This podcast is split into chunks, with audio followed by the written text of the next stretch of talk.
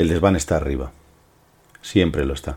La escalera solo es un pequeño tramo para poder llegar. Sube y diviértete por el camino.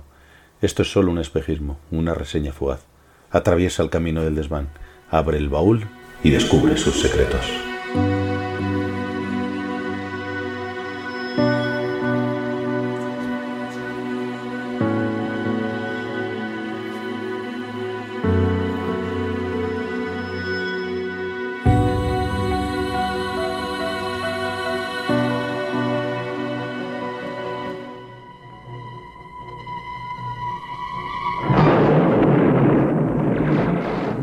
Terrorismo amenaza la seguridad del mundo, una nueva fuerza surge para combatirlo.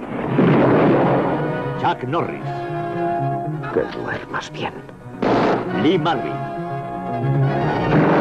Delta Force. ¡Esto es un secuestro! ¡Al suelo! ¡Al suelo! ¡Están locos! Por favor, no le hagan daño, por favor. Recoge todos los pasaportes. ¿Por qué? ¡Hazlo! ¡Barco americano! ¡Chelsea bombardear! Si matan a uno, tendrán que matarnos a todos. Un comando especial. Delta Force. Enciende las luces. Toca la sirena. Todas las secciones, todas las secciones.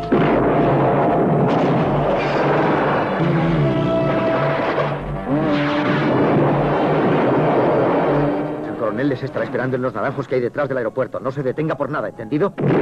El comando antiterrorista número uno de América. Delta Force.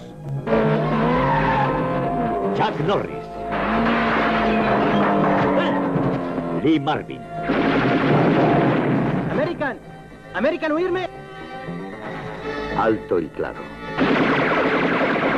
Delta Force.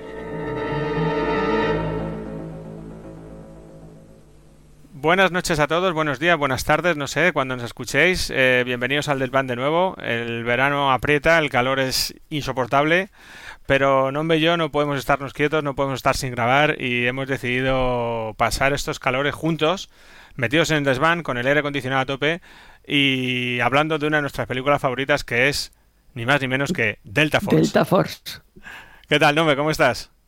Pues nada, eh, como bien dices aquí, acalorado, no por el tiempo que hace que parece que estamos abrasados, Hmm. sino por el programa que tenemos entre manos. Menudo peliculón Delta Force, ¿eh?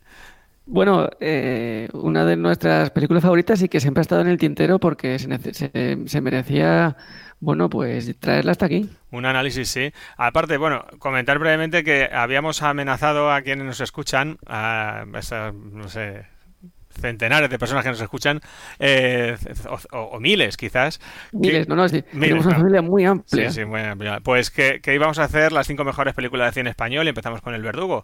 Y eso no lo hemos aparcado, ¿eh? O sea, es decir, no lo hemos abandonado. Lo hemos aparcado porque ahora llega el momento de hablar de otra peli que nos apetecía y nos apetecía más hablar de Delta Force. Y al fin y al cabo, como esto es un podcast de amigos y hablamos de lo que nos da la gana, sin ninguna intención de rigurosidad ni nada por el estilo, pues hablamos de la peli que nos apetece. ¿Y por No, y qué? Sí. que en un verano tan caluroso necesitamos un programa fresquito, como el que Fresquito. traemos esta noche, este día, esta mañana, esta tarde. Correcto, por cierto, pues en la peli Delta Force hace un calor que flipas, ¿eh? Sudan muchísimo. Bueno, suda muchísimo en, en- en todos los escenarios, en, en el avión, en el aeropuerto. Sí, sí, un calorazo. No funcionaba el aire acondicionado en los años 80, debe, debe de ser. Pero sobre todo, fíjate, luego entraremos, entraremos a, a- a- a analizar detalles, pero los que todos sudan más son los malos, ¿eh? Los malos sudan muchísimo. Hombre, porque se tienen que enfrentar a Chuck Norris. Bueno, ya ves, ahí es nada, ahí es nada.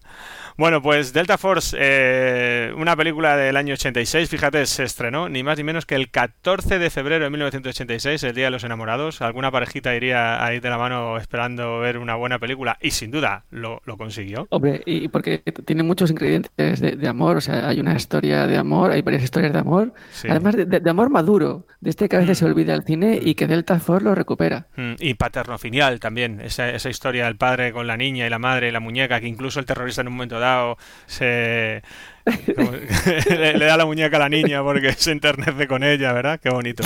La verdad es que empezamos fuerte. Sí, es una película poliédrica. Yo, yo estos días que he estado escuchando algún podcast antes de grabar hoy nosotros, digo, a ver qué se dice por ahí de Delta Force. Y la verdad es que hay cada análisis, macho, que, que bueno, bueno, no sé. Ahora... Bueno, es que yo he oído incluso que hablan de la película como, bueno, reivindicando el buen cine que supone Delta Force.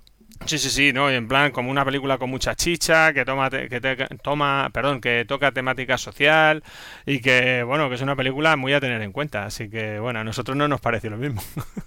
O sea, yo, yo por ejemplo, pues en estos, en, el programa de Muchacha Danui, ¿Sí? este apartado que había de, celebrities, sí. que alguno estaba dedicado a Chuck Norris. Sí, sí. a, a mí, Delta Force me parece un continuo celebrities. Sí, sí, sí. Vamos a poner luego algún audio este de Celebrity de, Celebrity de, de, Chuck Norris que mola un montón, de este de, Joaquín Reyes. Y nada, bueno, por la peli del 86, como decimos, eh, se llama Delta Force. Vamos a empezar haciendo. Bueno, antes de dar algún dato objetivo, ¿por qué elegimos esta peli? Vamos a explicaros un poco por qué nos hemos decantado por esta peli. Porque cuando algunas, no sé, nos han preguntado por qué haces esta peli, la verdad es que es difícil pues de explicar. Pues esta, esta, esta, yo creo que es sencilla, ¿eh? porque en, en realidad Delta Force eh, en Delta Force está uno de los orígenes del Desván, porque quizás sea la primera película comentada al unísono entre miembros del Desván a través de las redes sociales. Sí, sí, efectivamente, que fuimos tú y yo.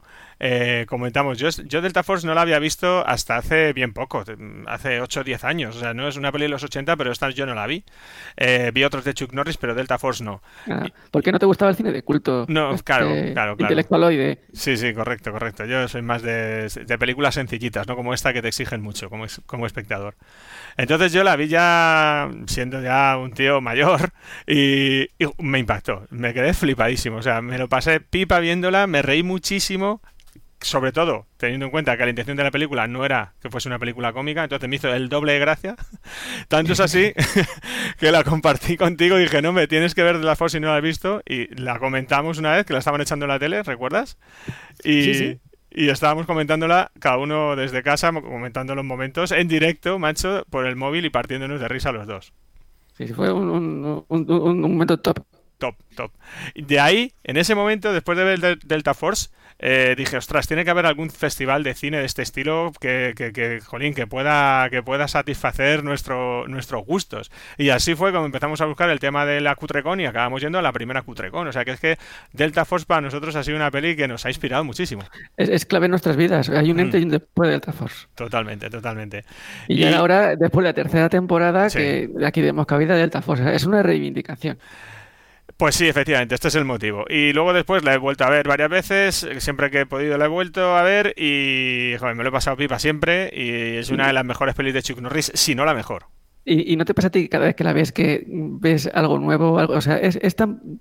Tiene tantos matices la película. Sí, te iba a decir eso, es que en las películas buenas, yo que sé, en plan, hace poco hablamos de, yo que sé, Regreso al futuro, ¿no? es que cuando la vuelves a ver, vuelves a ver otro detalle, y digo Regreso al futuro, cuidado, eh, aparte de esto, de que efectivamente que cada vez que la ves te encuentras más cosillas que, que molan, porque el compositor de la banda sonora, hoy no está con nosotros David, es Alan Silvestri, el compositor de la banda sonora de Regreso al Futuro, ahí es nada, y de Delta Force, ahí es nada, súper compositor. Bueno, es que el tema principal de, de, Delta Force es que se, se, graba ahí. Pero a, qué te recuerda ese tema, tío? Yo cuando lo escucho no sé cómo describirlo. Es, una, un tema como que no pega con la peli. Es como parece de un programa informativo de los 80 o algo así. Me hace mucha gracia porque de repente no pasa nada. Sí. Pegan un pertadazo y suena la música. Sí, de repente una persecución ahí, ¡pum! Estaban ahí. Bueno, ahora llegaremos a, a, los detalles de la peli, pero sí, de repente suena la música y dices, pero bueno, ¿y esto por qué? O sea, es que está todo bien. Es una película que no tiene fallos. No tiene fallos. Ni de guion, ni de interpretación, ni de montaje, nada, nada, todo redondo, perfecto. Invito a los millones de oyentes que nos dejen algún comentario sobre mm. algún fallo que, hayan visto. Es que no lo hay. Es que no lo hay, no hay fallo, no, lo, hay. no lo hay, no lo hay. Es, un producto redondo. Sí, sí, totalmente. Un producto Canon. Un producto Canon, efectivamente. Vamos con eso, con la Canon. La productora es la Canon. ¿Y quiénes fueron Canon Films? ¿Qué productora es esta? Pues yo he de decir a nuestros oyentes que tenemos el, el, el, placer de tener a uno de los podcasters que más saben de la Canon. Manolo, de la Canon. No, yo sé muy, muy, poco. Yo sé que cuando hace poco grabamos el podcast con nuestros amigos de Cine Club Aranjuez, del Cine de los 80, que elegíamos cada uno una peli buena y una peli cutre, pues estuvimos los dos tentados de hablar de Delta Force, ¿te acuerdas? Pero como peli, como peli buena, por supuesto. Eh, la, la, pero al final yo, como, jolín, por no pisarnos, pues dije, bueno, pues ya hablo un poco de la Canon y tú terminaste eligiendo Top Gun como peli mala, eh, cuidado. Bueno, porque sabía que venía Maverick que era mejor que Top Gun. Claro, claro, es que ahora, claro, es que ahora decir que Top Gun es mala, después de haber visto Maverick, dices, uff, de hecho, de hecho sales de cine de ver Maverick y dices, uff, me apetece volver a ver Top Gun, pero cuando veas Top Gun, bueno, bueno, es, eso es otro Y- debate, ya hablaremos de ¿Y, y lo has hecho? ¿Lo has hecho? ¿Has visto Top Gun No. después de Maverick? No, no, no, no, me quiero, he, he visto dos veces Maverick y quiero quedarme con esa imagen, porque, bueno, a ver, Top Gun mola, ¿eh? Gun no está mal, es una peli ochentera chula, pero bueno, era de aquellas, de la época del lucimiento de Tom Cruise, Pero- de cuando era el guapito y hacía todas las pelis iguales. Pero me- co- comparamos eh, Delta Force con Top Gun y no hay nivel, o sea, No hay nivel. Otra dimensión Delta Force. Nada, to- to- totalmente otro. Es la Champions. Delta Force es la Champions. Entonces, bueno, pues la Canon Films, eh, contarte que ese, ese día que hablábamos con los amigos de Aranjuez, pues me puse un poco a rastrear acerca de, de la productora. Y bueno, es una productora mítica de los años 80 que hizo todas las películas de Charles Bronson, Chuck Norris, Van Damme, incluso Stallone, Dudikoff, todas las películas de, pues eso, eh, Desaparecido en Combate, de... mm, combate 2. Desaparecido en Combate 2, El Guerrero Americano, Contacto Sangriento, Yo el Halcón, bueno, todos peliculones. Sí, sí. Bueno, Todo. con eso un peliculón, ¿eh? Todo- todos, todos son todos buenos. Esa escena en la que va en la cabina de Stallone de- del camión Haciendo- haciendo Sí, sí, sí. Una película de, esta- de acción que se basa en tíos mm, echando pulsos. Qué gran idea. Bueno, quizá es una película para otra temporada, ¿eh? Sí, habrá, sí, que, sí. habrá que hablar con el director del programa. Y Es que- contenidos. Es que cuidado porque Canon Film Macho da, es un filón, es un filón. Te pones peli a peli y nosotros hemos elegido esta, pero es que cualquiera tiene para hablar un buen rato porque son todas impresionantes. Tú, tú dime cuándo no has cogido una gorra y te la has puesto al revés, Ya. como hacía yo el halcón, Sí, sí. para dar más fuerza. Pues ya está, sí, sí, es que es así. Son películas que, no, que nos marcaron a toda una generación. Tú en su momento no sabías que te estaban marcando, pero luego además, ese sello canon quedaba, quedó indeleble. Toda la gente de nuestra edad, que ya tenemos unos cuantos años, pues nos acordamos de las pelis de acción de los 80 y, jolín, casi todas, no to- casi todas, pero muchísimas eran de Canon Films. Yo he de confesar que tengo tatuado en la nalga Canon, ¿En, en la izquierda o en la derecha? en la izquierda. Ajá, ajá. Yo en la derecha. Bueno, pues eso. Entonces, la Canon es, por hacer una breve introducción, es una productora mítica de los años 80, como digo, que era una productora que, que existía antes de los años 80, que la compraron unos primos israelíes llamados Menachem Golan y Joran Globus, y que eran pues dos tíos que se dedicaban a hacer, hacer cine barato eh, y sacarle mucho rendimiento. Entonces hacían producción eh, en cadena casi. Hacían la- una película y las secuelas ya la estaban grabando porque sabían que iba a ser un éxito y hacían la segunda y la tercera parte antes de estrenar siquiera la primera.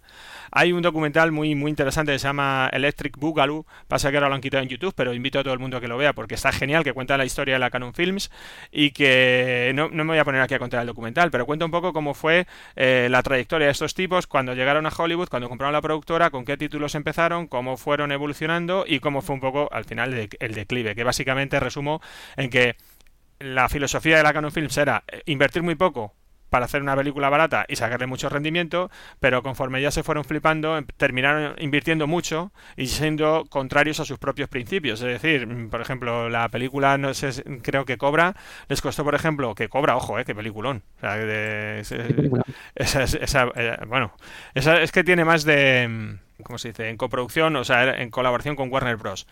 Pues Cobra eh, les costó, tengo por aquí el dato, 25 millones de presupuesto. ¿Y, le, se lleva? Vale. y se le llevaron, le pagaron 13 millones a Sylvester, que fue una locura porque saltaron la banca. Nadie cobraba 13 millones en, en la época. A lo mejor una estrella máxima del cine comercial de los 80 cobraba, cobraba a lo mejor 4 o 5 millones y que Stallone cobrase 13 por hacer Cobra mm, ya hizo que todos los demás eh, intérpretes de primer nivel pues pidiesen eso. O sea que hubo ahí una, una inflación, ahora que está tan de moda el término, enorme. ¿Y y fue, fue Delta Force el primer pelotazo de la Canon? No, no, no, no, no, empezaron mucho antes. No, no, pero a lo que voy es que con lo que iba con esto de cambio de política, terminaron haciendo películas de 25 o 30 millones de presupuesto y entonces ya no le funcionó la fórmula. Su fórmula lo que les llevó al éxito era hacer películas muy baratas, recudar mucha pasta y bueno, al ser baratas, pues luego se nota cuando estás viendo la película, son todas de, no todas, pero casi todas de serie B, serie Z, no, de serie Z no, pero sí de serie B y bueno, pues todas de la misma temática. Son, eran películas prácticamente de acción todas eh, al principio ya digo, cuando cambiaron de tercio por intentar ser, pues así como eh, aceptados por la élite, digamos, cultural y cinematográfica de Hollywood, pues la cagaron. Eh, entonces, la, la fórmula le funcionó genial y tuvieron una trayectoria, la, la Canon, pues mm, desde. Mira, se fundó la Canon en el 67, tengo por aquí los datos. La compraron los primos en el 79, Menagen y Joran. Y tuvo su esplendor hasta el 89, una década de exitazos. Y luego, al final, se separaron. Una década prodigiosa. Década prodigiosa. Y entonces, bueno, pues todas las películas de mm, Yo soy la justicia, Hemos dicho Uf, Guerrero uf. Americano, eh, eso, en Combate, Yo el Halcón, ya hemos dicho, o Delta Force, pues están dentro de, de la producción de Canon Films. Es que eh, eh, películas como Yo soy la justicia ha, ha creado tan, tal tendencia que es que recordemos que el actor es Charles Bronson. Sí, sí. Es que hay, hay un actor que se hace llamar Charles Bronson. No, Robert Bronzy. Robert Bronson. Robert Bronzy, que es el doble, sí, que estuvo en la Cutrecon, efectivamente. que Sí, o sea, que hace, hace películas, bueno, coge el legado de- del gran Charles Bronson sí, sí. y ahí está. Conoce- lo conocemos en persona, Robert. Un, un saludo, Robert. Un saludo desde el desván, Robert. bueno, Masters del Universo, eh, yo qué sé, mm, Invasión USA, Las Minas del Rey Salomón, es decir, es que son todo, todo, todo peliculones, todo peliculones.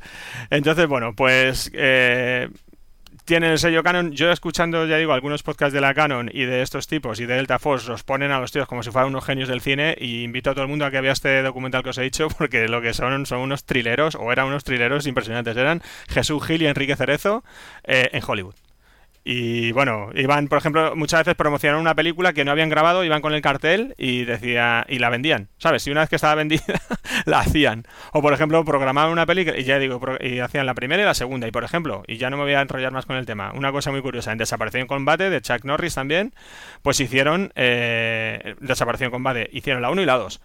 ¿Qué pasó? Que cuando las, cuando las tenían grabadas vieron que la 2 molaba más que la 1, entonces estrenaron la segunda parte como si fuera la primera. O sea que la que nosotros hemos visto como Desaparición Combate es en realidad Desaparición Combate 2. Y luego, como los tíos mm, sabían que iba a funcionar, porque habían interceptado por ahí el guion de Rambo, la segunda parte de Acorralado, entonces dijeron, tenemos que hacer una peli igual que Rambo y estrenarla antes. Lo consiguieron y lo petaron. Entonces luego, cuando pasó el tiempo, estrenaron la segunda parte, que en realidad era la primera, y la estrenaron como si fuera una precuela. No sé si me he explicado. Sí, que crearon la precuela. Eso es, crearon la precuela, crearon la precuela. En fin, bueno, pues no nos liamos más con estos señores y si quieres ahora cuando empecemos a analizar la película, si hay algún tatillo más por ahí, pues, pues lo comentamos. Pero si quieres hacemos una pequeña pausa y entramos a analizar ya la película en profundidad, ¿te parece? Sí, porque tiene, eh, tiene mucha chicha. Venga, pues vamos con el análisis de Delta Force.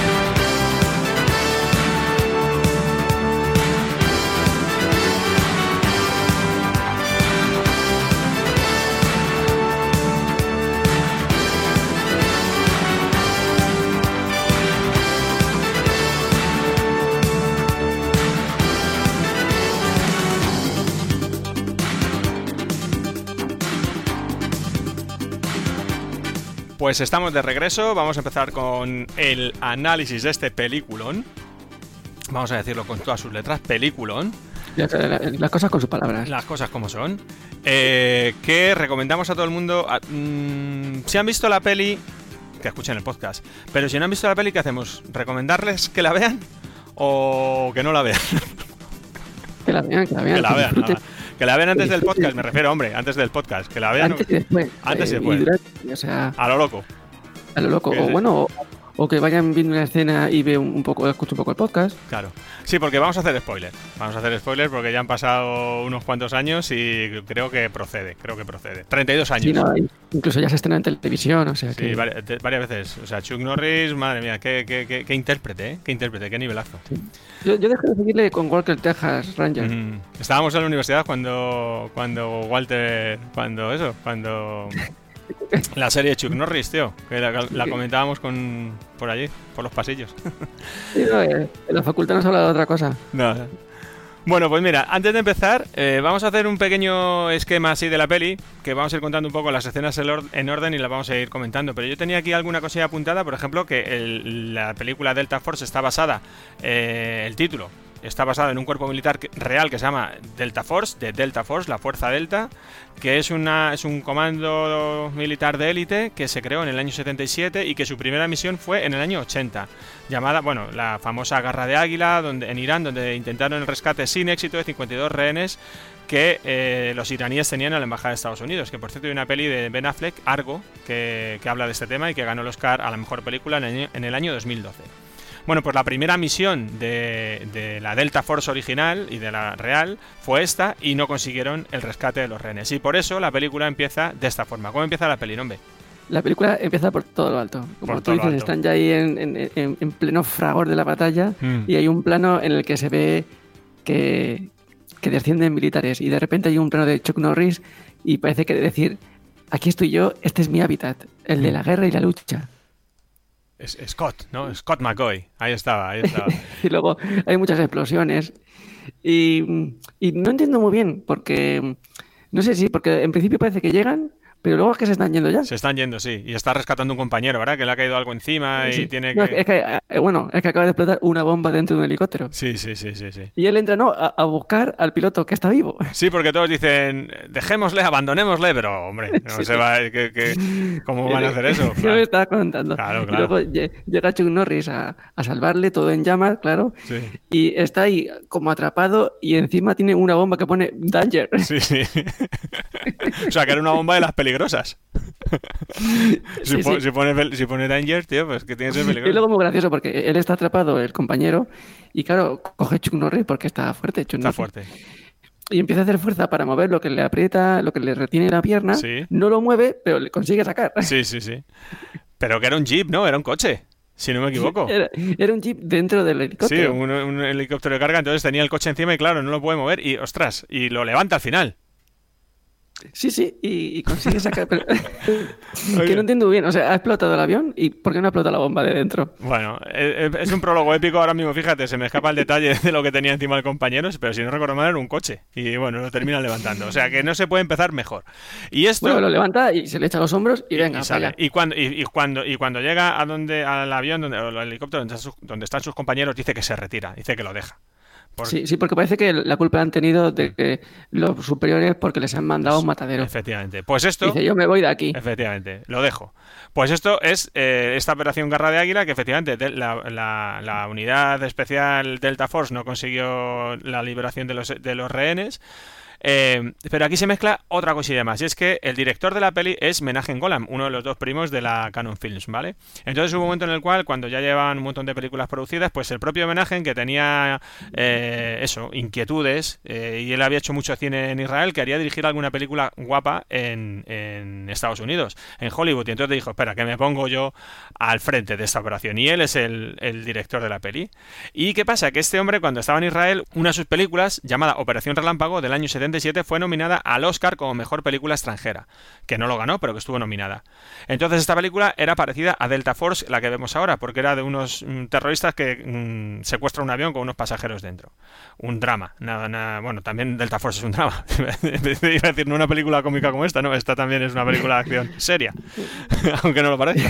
no, es, es muy, se- muy Es seria. muy seria. Entonces, a lo que voy, que Menaje Golan dijo, bueno, pues entre que cojo el nombre de la Delta Force y que mi película tuvo éxito hace ya en, ese momento nueve años, pues mezclo las dos historias y voy a hacer aquí el peliculón. Le voy a petar. Y así fue. Y así fue, así fue. Bueno, a nosotros, a nos- para nosotros, desde luego. De- después de este prólogo es que mm, eh, eh, no es que mantenga el nivel, es que va subiendo. Va subiendo, va subiendo. No, no, ya ves.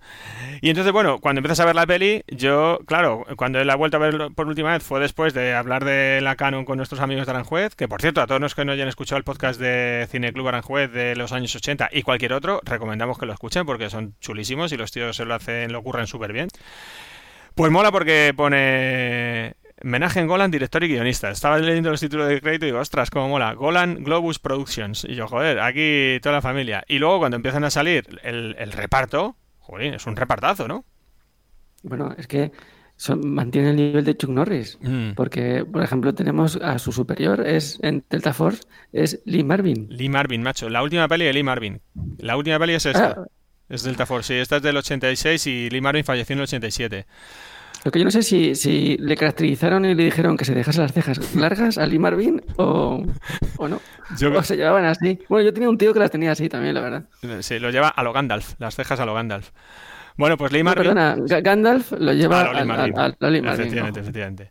Bueno, pues mira, Lee Marvin, efectivamente, es el compañero de, de Chuck Norris, el, el- el coronel, eh, Nick, además se llama Nick.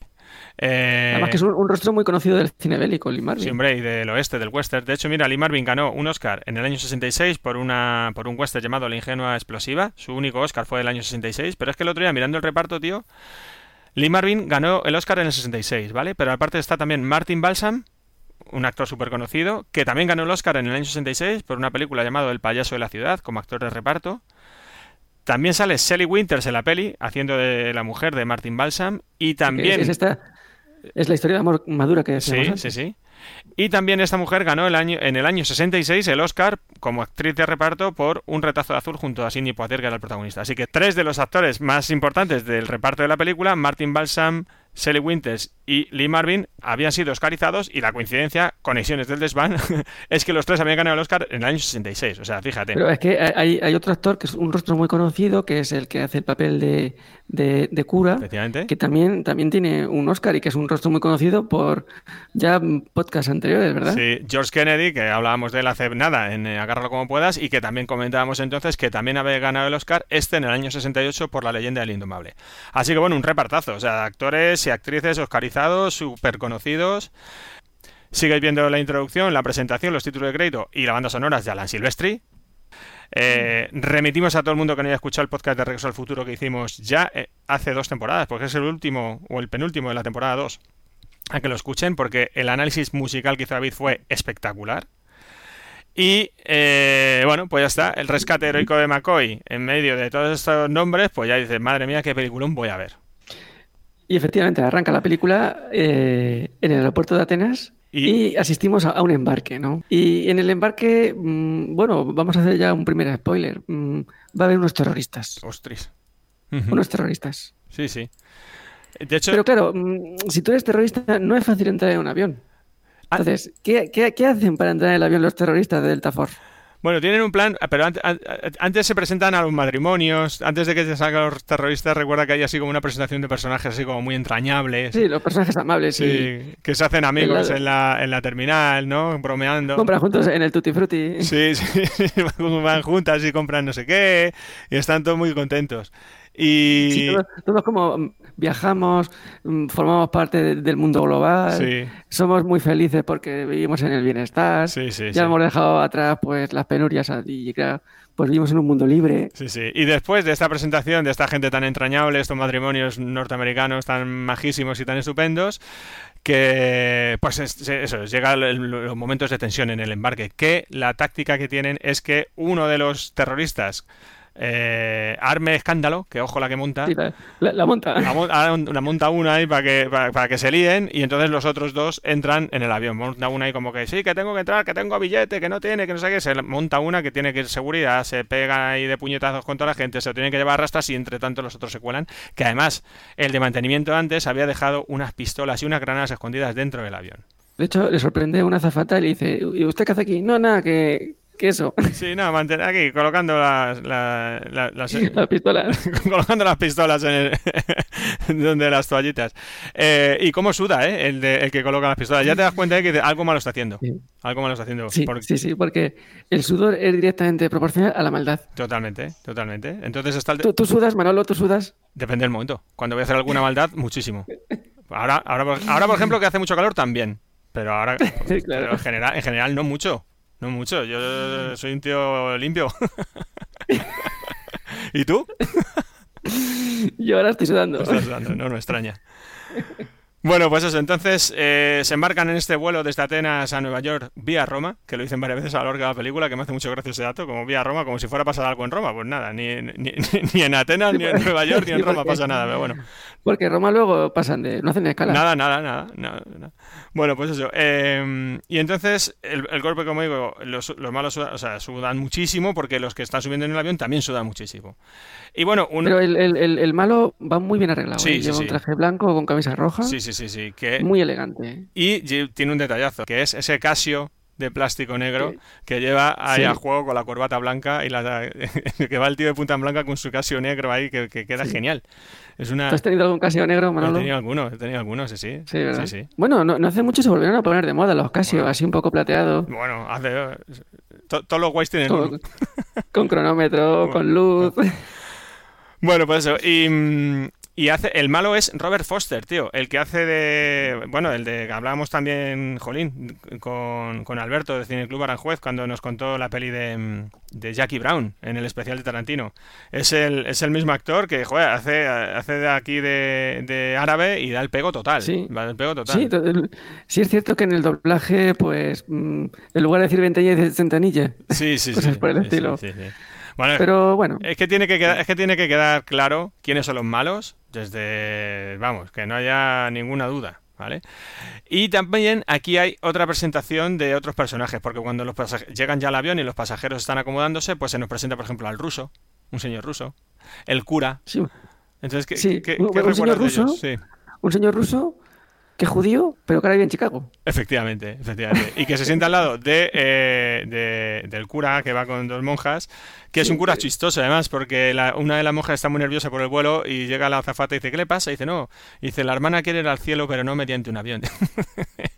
Hay un chiste muy bueno de guion ahí. Dice, Qué gracioso. sí, sí. A, la, a la monja le hace muchísima gracia, claro. Te me estoy aquí vomitando y te ríes de mí. Y entonces... Y nada, hacen así como una pequeña presentación de personajes, pero muy rápida, porque en cuanto se quita ya el, el chivatillo ese de pueden ya fumar Sí. y quitan el cinturón, Sí, pues nada, enseguida va por las pistolas, ¿no? O sea, que haya alguien que vaya al baño, se vaya a limpiar con el papel claro, claro. y saque las pistolas. Claro, claro. Pero antes de eso... Pistolas que, por cierto, eh, están, están viejas, no... Claro, bueno. El armamento de los malos no, no, no es muy tecnológico. No es bueno, no, es como no. el de última generación del ejército No, de los eh, Estados Unidos.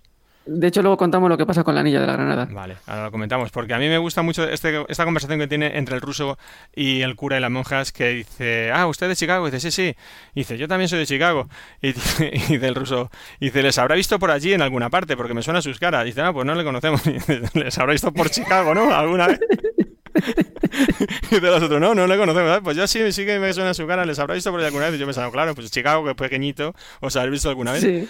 Y dice, ¿qué tal es usted? Dice, soy ruso. Dice, ¿qué tal su vida en América? Dice, América se ha portado muy bien conmigo. O sea, es- un señor que... Bueno, desde el principio queda claro el mensaje, claro. Sí, sí, sí, sí, sí. Bueno, pues entonces ya lo que dices, se, ya, sin más dilación, se mete en, en el baño, saca las armas y empieza el secuestro. Y entonces va a llegar un momento que van a la cabina a que les abra el piloto. Bueno, para empezar, son, solo, son solo dos tíos. Son solo dos, pero además, an- antes de eso, coge, que es este personaje que va de punta en blanco, Sí. y va, va por el pasillo, empieza a, a- a dar culetazos con la Va, pistola. va, va. Sí. Se llama Abdul, se llama Abdul el personaje. Abdul y Mustafa se llaman los dos, que son dos nombres pues muy de malo de peli de la canon. Abdul y Mustafa. Pues sí, Robert Foster es Abdul y empieza a pegar Esto es un puesto, esto es ¡Pam! cosas. Todo el mundo quieto. y Bueno, bueno, bueno, pero si son dos mierdas, si es un avión de 500 personas, bueno, no, son ciento y pico. Y, y es todo muy caótico, venga, y todos para adelante, no, y ahora iros para atrás, Sí. lo- los hombres a la ventanilla, Sí, las mujeres... hace, hace una gincana luego, sí, hace una gincana. Pero entonces, bueno, de momento, bueno, siembran ahí el terror, todo el mundo se queda bloqueado porque están armados, no pensaré, no dudaremos en matar a nadie, tal, que todo el mundo nos haga caso, todo el mundo ahí, bueno, una escena de pánico, ¿no? Se levantan dos tíos con una pistola en mitad de un avión, todo el mundo reaccionaría así. Y se van, Hay, hay una que mantiene la calma. ¿eh? efectivamente, Ingrid se llama. Y se van con Ingrid a la cabina y le dicen que le abra el piloto, ¿verdad? Sí, y al principio, claro, los pilotos pues no pueden abrir porque la cabina es un sitio Mm. Inaccesible. Y claro, llama y le dice, oye, capitán, eh, déjame entrar. Sí. Primero, claro, le dice, déjame entrar. Y, no, ya, yo creo que se, oye- se, se huele algo al capitán. Y ya eh, Mustafa, no, Abdul, ya pues se, se calienta. Y, ya, y- y se calienta y dice, que me abra. ¡que abras! que es lo que no hay que hacer si quieres que te abran. Claro. Lo que tienes que hacer es seguir hablando en la azafata, porque si Sí, porque abren la puerta y le dan con la puerta. le dan con la puerta a la jeta y se le cae la anilla de la granada. Eso, la primera vez que lo vi, tío, oh, lo que me reí, macho. Por favor, por favor. Y además yo me sé, ¿pero esto es de coña? O sea, ¿esto está grabado así en serio o es de coña? Entonces, Sí, pero es que lo, lo continúan porque entran en la cabina. sí, sí. No, no, le dice antes a Ingrid, Ingrid, cógeme Coge la la anilla.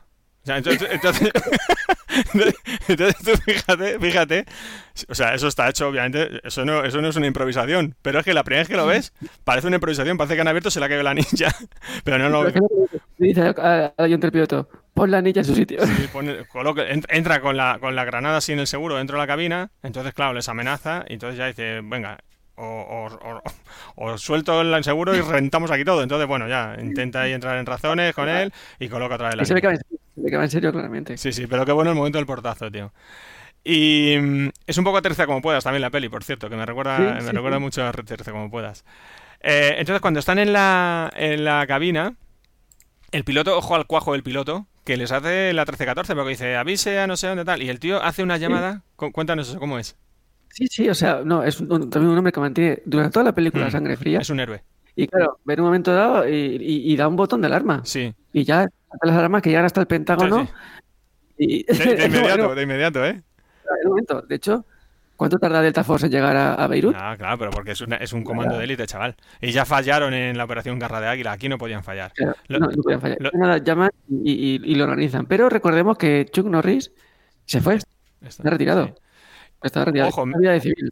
Me hace mucha gracia que eh, en cuanto, bueno, llega todo, o sea, ya te digo, un secuestro de un avión, llega hasta el Pentágono, pum, pum, hacen un gabinete de crisis rapidísimo, que el, el militar que lleva ahí la voz cantante es este act- actor Robert Baum, que también es muy conocido. También muy conocido. Sí, de los Siete Magníficos y de, bueno, de un montón de películas. Eh, me gusta mucho ese gabinete de crisis en el cual van todos los militares vestidos de punta en blanco, con la gorra de plato y todo, como si fueran al desfile del 4 de julio, y la tienen puesta encima de la mesa. Digo, joder, para currar van vestidos de, de gala estos señores. No, no, imagínate cómo van de gala. Bueno, de gala, ya, claro, ¿cómo irán? ¿Cómo irán al desfile? Una chorrera. Bueno, claro. Pues... como... Sí, sí. Sí, sí, pues me hizo mucha gracia ese, ese detalle, es que está, está todo tan bien cuidado. Entonces, bueno, con este gabinete de crisis, ¿qué deciden? Pues avisar Bueno, avisar a Force. la Delta Force. Pero claro, eh, Chuck Norris, que es, eh, yo creo que es el, el mayor, McCoy. Es- El mayor McCoy. Scott McCoy. pues claro, él está retirado, ya de civil. Entonces él, pues está en un bar cenando No, no, tranquilamente. no, no. A ver, ¿No? ¿a quién te habla? ¿A Chick Norris o a Lee Marvin? Chuck Norris. No, está en su casa. Recuerda, está en, Ah, en su es- casa. es su- tiene, un, tiene un rancho, que tiene unos caballos de Ah, detrás. como está de pie, Sí, pues, porque tiene, un Norris no necesita sillas, tío. Entonces ¿por qué? ¿Por qué come de espaldas a la televisión? Pues porque no, pues si un Norris no necesita mirar la tele para verla, tío. claro, ¿qué quieres? A ver, ¿qué... Yo pensaba que era un bar porque No. como está como en la barra y mira, sí que es cierto que me sorprendió porque tiene el mando a distancia y cambia Sí, él. sí, está en su casa. Bueno, Chuck Norris en un bar no necesita que nadie le cambie el canal de la tele tampoco, o sea, pero en este caso está en su casa, sí.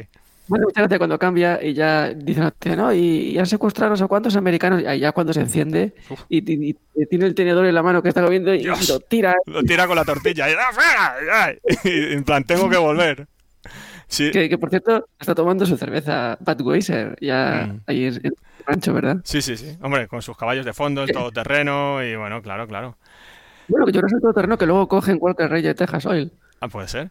Pero escucha, eh, cuando has dicho lo del bar es que me hace también mucha gracia, aparte de cuando llaman a Chuck Norris, es cuando llaman, cuando le llega el aviso a eh, Lee Marvin, al coronel Nick, que está en un bar y está con una tía, está con la camarera y también fue la primera vez que lo vi dije, Dios, ¿qué, qué, qué es esto? ¿Qué, qué increíble? Están, No me acuerdo, sí, que además dice, oye, eh, tienes buenas le piernas, dice, ¿no? ¿no O- te han dicho nunca que tienes unas piernas preciosas?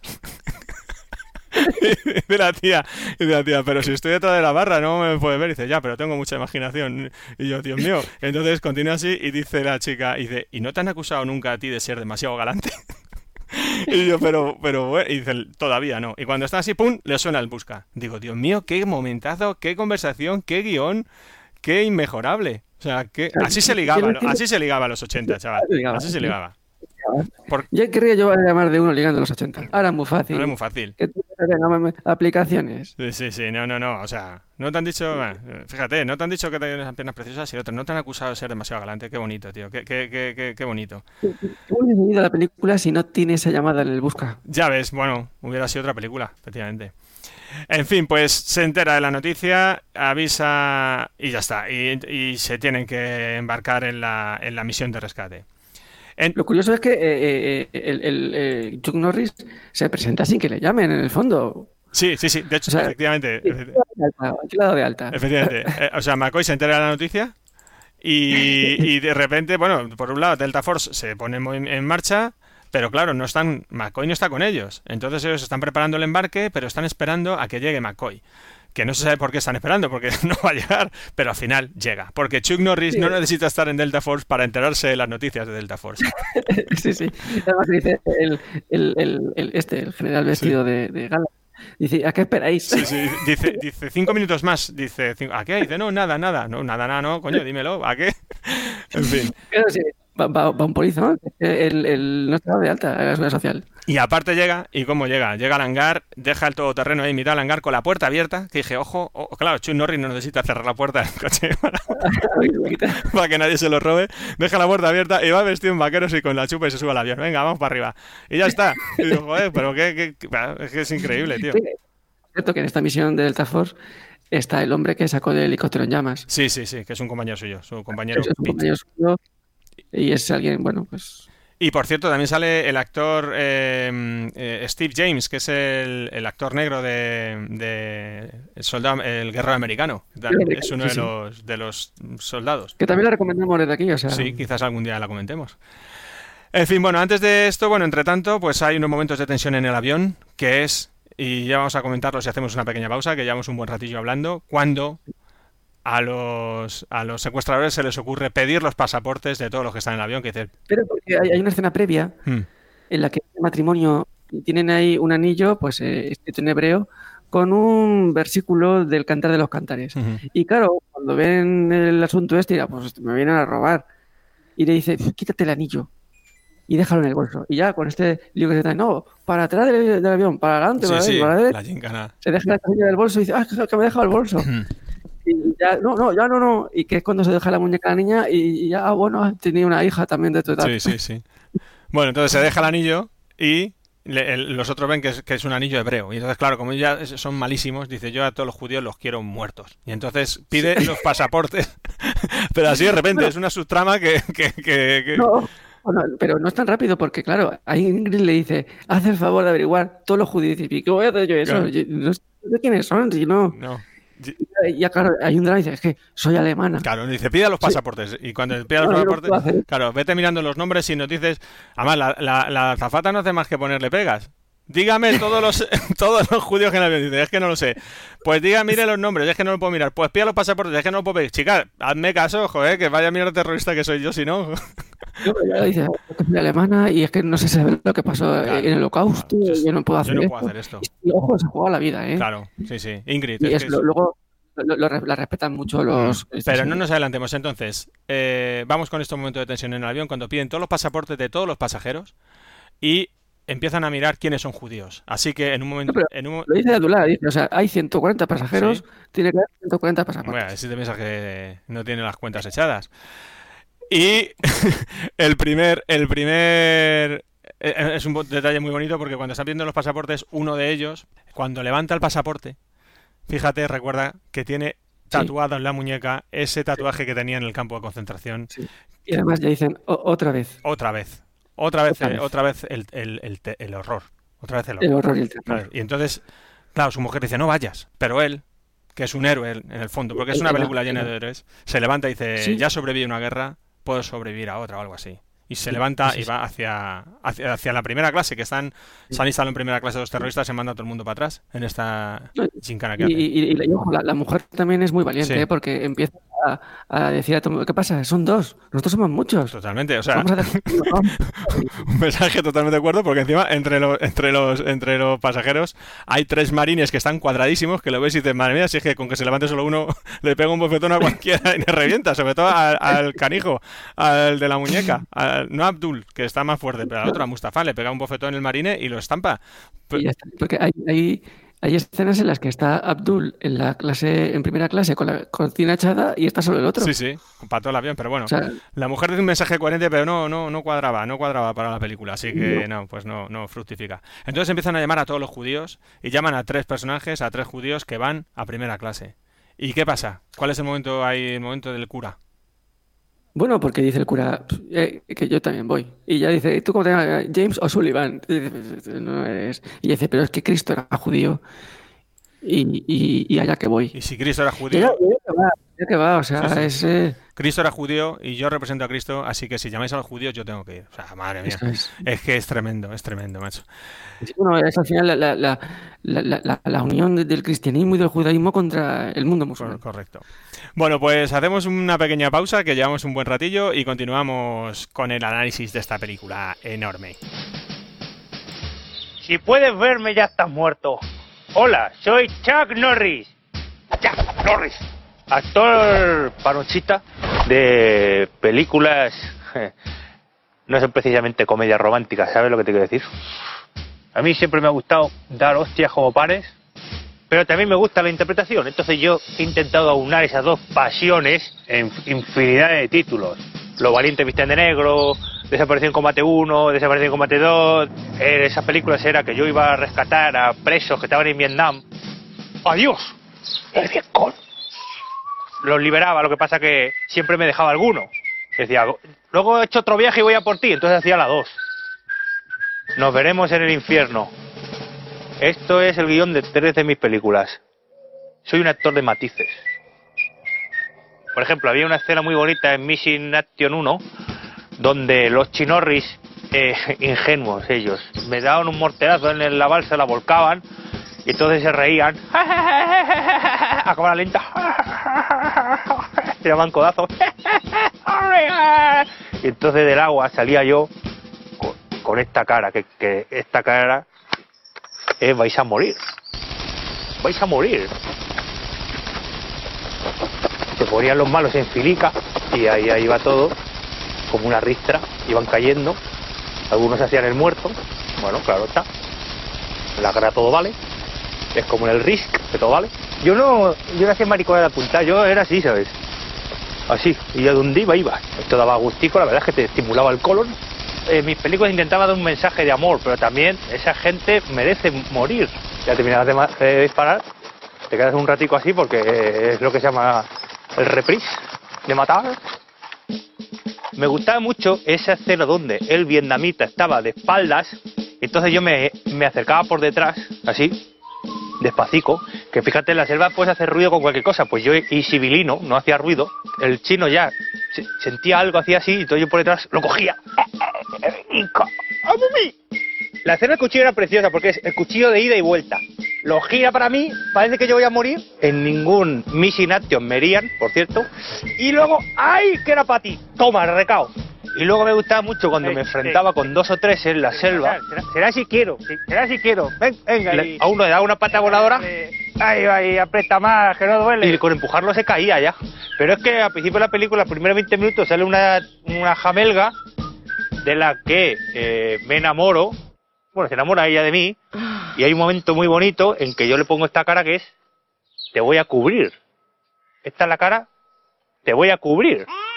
Bien, retomamos nuestro análisis de Delta Force, lo habíamos dejado en el momento más dramático de la película, en ese momento en el cual los eh, judíos del avión, incluido el cura, se entregan.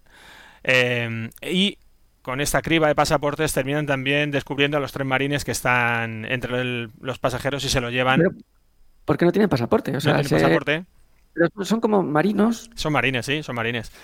Y tienen un carnet de, la- de eso, de que son soldados del ejército americano y se lo enseñan a los terroristas voluntariamente, porque son, pues, no sé, chavales muy de- inteligentes. de- que con ese carnet dan descuento para viajar Claro. en avión. Sí, no sé. Es un carnet verde chiquitín, es verdad. Y, y entonces eh, los tienen ahí prisioneros y entonces am, piden aterrizar en un, en un aeropuerto intermedio, que no es Roma, porque lo de vía Roma lo dicen muchas veces, pero en Roma no pasa dentro de la película. No, porque como el, el secuestro del principio dijo, no, venga, no, nos vamos, nos Sí. vamos. Cambian la ruta, entonces eh, piden aterrizar en un aeropuerto intermedio y ahí pues hay una negociación muy dura. ¿Qué pasa en la negociación? Cuéntanoslas. Nada, eh, ya me había dicho antes que el piloto mantiene siempre la, la sangre fría y dice, bueno, pedimos permiso para aterrizar, traemos aquí, a- estamos secuestrados, no sé qué. Le dicen Y que no, ya en la- dicen que no, En la torre de control, que también de repente aparece el ministro Mm. de... del país. Y, y dice, no, de ninguna manera, aquí no aterriza. No, Ponen, ponen autobuses y ponen coches y camiones en la pista. en mitad de la pista para que no luego- aterricen. Ah, sí, ah, sí, y ya coge Mustafa, arranca el reposabrazos de un asiento y en, bim, bimba, bimba. Empieza a pegar un palizón a uno de los marines, el pobre chaval. pues la control, oye, ah, oh, ah, Escucha los golpes de ¡Ah! Y entonces este, van a matar al pobre muchacho. no me que aterrice. Y ya, pues, Claro. la pista. Y Y ya vamos. Despeja la pista y aterrizan todos los coches que habían cruzado a propósito, se vuelven a echar marcha atrás, menos un camión que sigue marcha adelante, pero bueno, todos despeja la pista y el avión aterriza. Efectivamente, la película empieza ya a tener mucha intensidad. Bueno, ya la tenía, pero ya va teniendo más intensidad porque ahora va a aparecer por fin, por fin va a aparecer Chuck Norris, que hasta ahora ha aparecido Sí, muy poco. en segundo plano la trama de Chuck Norris, Sí, sí. pero sí, pues, eh, el trayecto ahí en, eh, en el avión, en el de estos de Delta Force, pues Lee Marvin, que es el jefe de la expedición, está preparando eh, el plan de ataque que no, no tiene fisuras tampoco, ¿verdad? El plan de No ataque, tiene fisuras, no tiene fisuras. Es otra de las cosas que recuerdo la primera vez que vi la película, que todavía, que cada vez que la veo me río, está explicándoles... Eh, eh, El- una puerta la otra. La puerta A, la puerta B del avión. Dice, solo habrá dos terroristas dentro. Y le dice Chuck Norris, dice, ¿por qué? Y dice, es lógico que así sea. Y todos dicen, ah. Entonces, claro, es lógico que así sea. O sea, vamos a hacer un ataque a un avión porque es lógico que solo haya dos tíos dentro. Bueno, pues es un plan. Oye, podría ser otro, pero este es el plan que tiene el, el- el coronel Nick. Así que eh, ya con el avión aterrizado y los Delta Force preparados y mm, disfrazados de gente del aeropuerto para, bueno, para meterse en el avión, eh, tenían los terroristas dentro del aeropuerto a un militar con chaval con ellos que va a ser el que facilite que entren refuerzos dentro del avión. Van a Sí, entrar un montón de terroristas. hace de mediador, dice, a ver, eh, Abdullah, hemos sido compañeros, hermanos, no sé Sí, qué, sí. y estás equivocando, esto no es el camino, pero luego resulta que sí, que están los dos en, en el mismo bando. Y total. Y Sí, sí. en esa negociación lo que se pide es que las, las mujeres y los niños abandonen el avión. Correcto. Esa Antes es de la, entrar. la. Y, Lee Marvin, que es un pájaro, o sea, es un pájaro viejo, Lee Marvin, y dice, a ver, eh, eh, esperáis a mi señal, y le dice a uno, "Mm, quiero hablar con una azafata, Sí, quiero hablar con unos rehenes. sí. Y claro, ¿con quién va a hablar? Pues, Pues con Ingrid. In- Con Ingrid. con Entonces están, están muy gracioso esto porque están todos preparados para atacar y entonces cuando sale la mujer y los niños mola mucho la frase del piloto que dice por fin las mujeres están a salvo, gracias a Dios.